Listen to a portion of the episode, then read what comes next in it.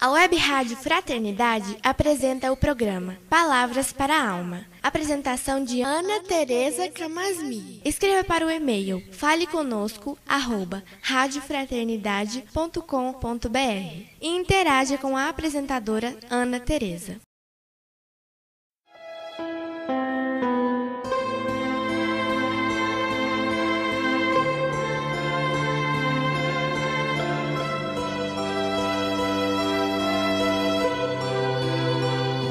Olá, amigos da Web Rádio Fraternidade. Hoje vamos conversar um pouco sobre o apego que os espíritos se referem no capítulo 16 do Evangelho segundo o Espiritismo. Mais especificamente, quero falar hoje sobre a atração quase irresistível que a gente sente em cumprir e repetir hábitos e regras em nossa vida cotidiana. Esse tema é muito importante porque precisamos estar atentos de que somos espíritos em aprendizado na vida material. O esquecimento desta nossa natureza nos faz lidar com a vida material de modo muito apegado, rígido, controlado, e isso dificulta em muito realizarmos nossa verdadeira caminhada. O benfeitor André Luiz, no livro Espírito da Verdade, no capítulo 2, nos diz que a verdadeira morte começa na estagnação. Portanto, André Luiz está nos convidando para oxigenar nossas vidas, e isso é tarefa para todo momento. Os hábitos e as regras, as regras sociais que atendemos rotineiramente, são estabelecidos e mantidos pelos grupos que a gente convive durante toda a nossa vida. Eles são necessários porque regulam a nossa vida social, permite que pessoas diferentes, espíritos de muitas histórias diferentes, com processos educacionais complexos, possam conviver no mesmo lugar durante um determinado tempo. Então, as regras viabilizam a nossa convivência social. E os hábitos também são modos rotineiros que criamos para atender às nossas necessidades básicas, como a fome, a sede, o sono, ou seja, necessidades físicas que pertencem aos nossos instintos e que têm como finalidade preservar a nossa vida biológica, né? Isso está lá na lei de conservação, no livro dos Espíritos, na parte 3.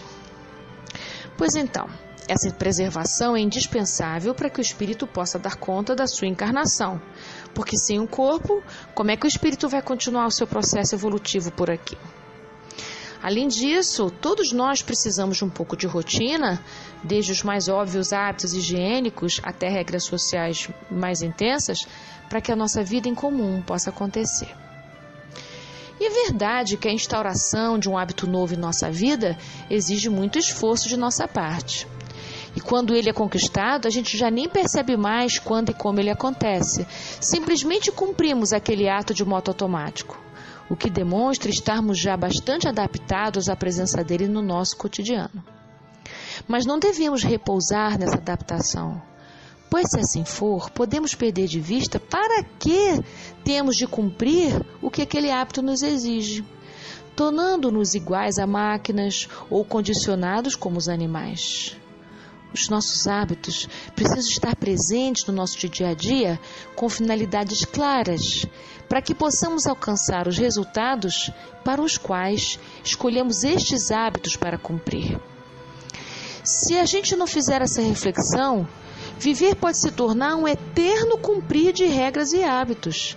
Isso torna os dias cansativos, tediosos, não nos auxilia ao crescimento e vai dando uma sensação de falta de sentido para viver. Viver aí se torna um tédio, começa a pesar, porque a lista de hábitos para dar conta, que vai ficando grande, vai nos aprisionando.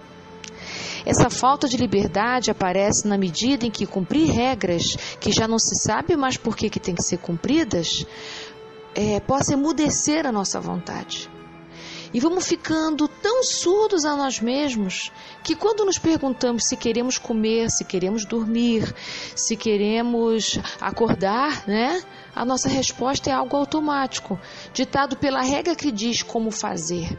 Ou então respondemos simplesmente: não sei.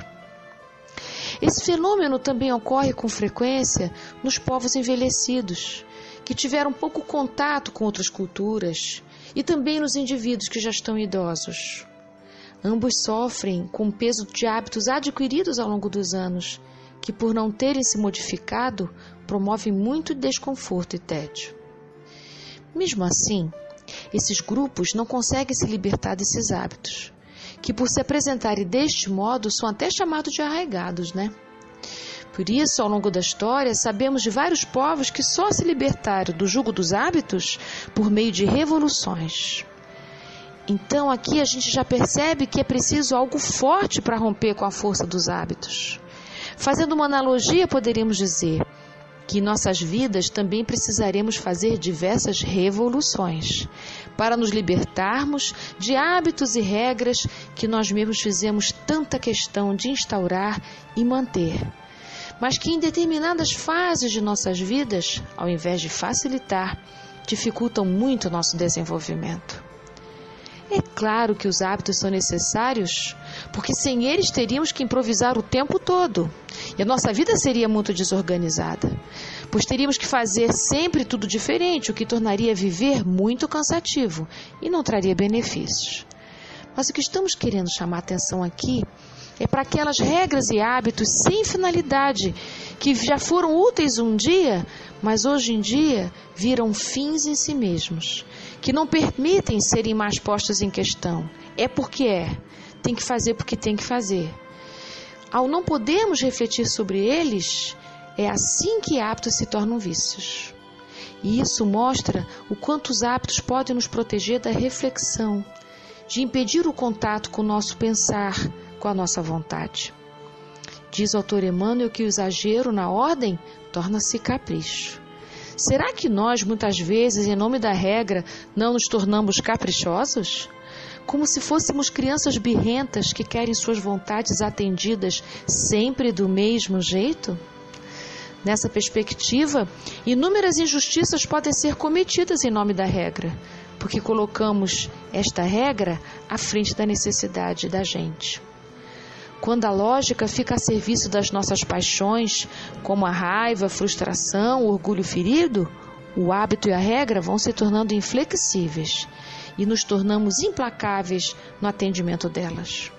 Assim, onde está a nossa reflexão, que traria a flexibilidade necessária às normas para que possam se ajustar às necessidades da gente?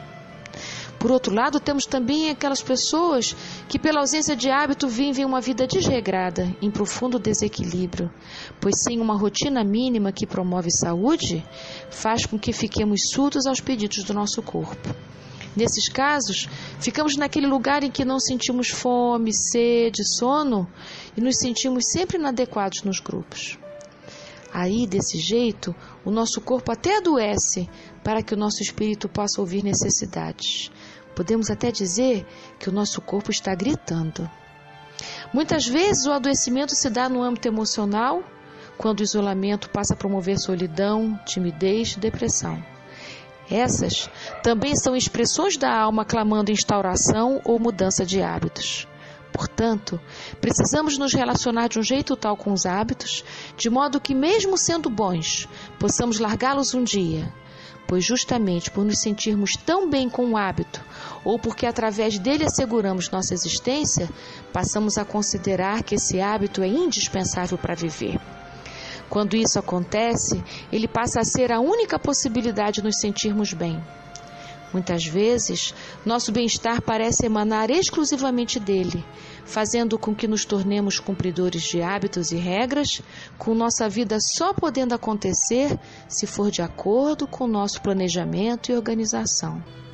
Nada contra planejar e organizar, mas quando isso é condição indispensável para a gente cuidar da vida, faz com que fiquemos muito frágeis diante de imprevistos e acontecimentos inesperados gerando desequilíbrios emocionais desproporcionais aos fatos.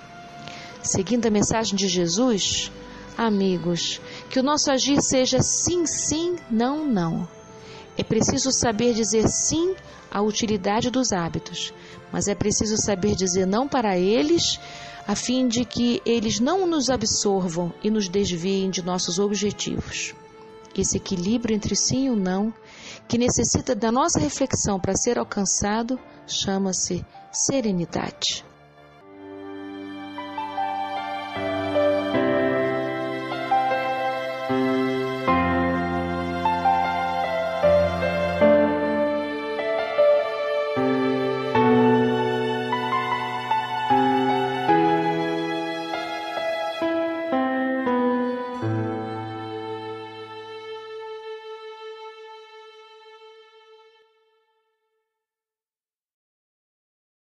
A Web Rádio Fraternidade apresentou o programa Palavras para a Alma. Apresentação de Ana Tereza Camasmier. Escreva para o e-mail faleconosco@radiofraternidade.com.br e interaja com a apresentadora Ana Tereza.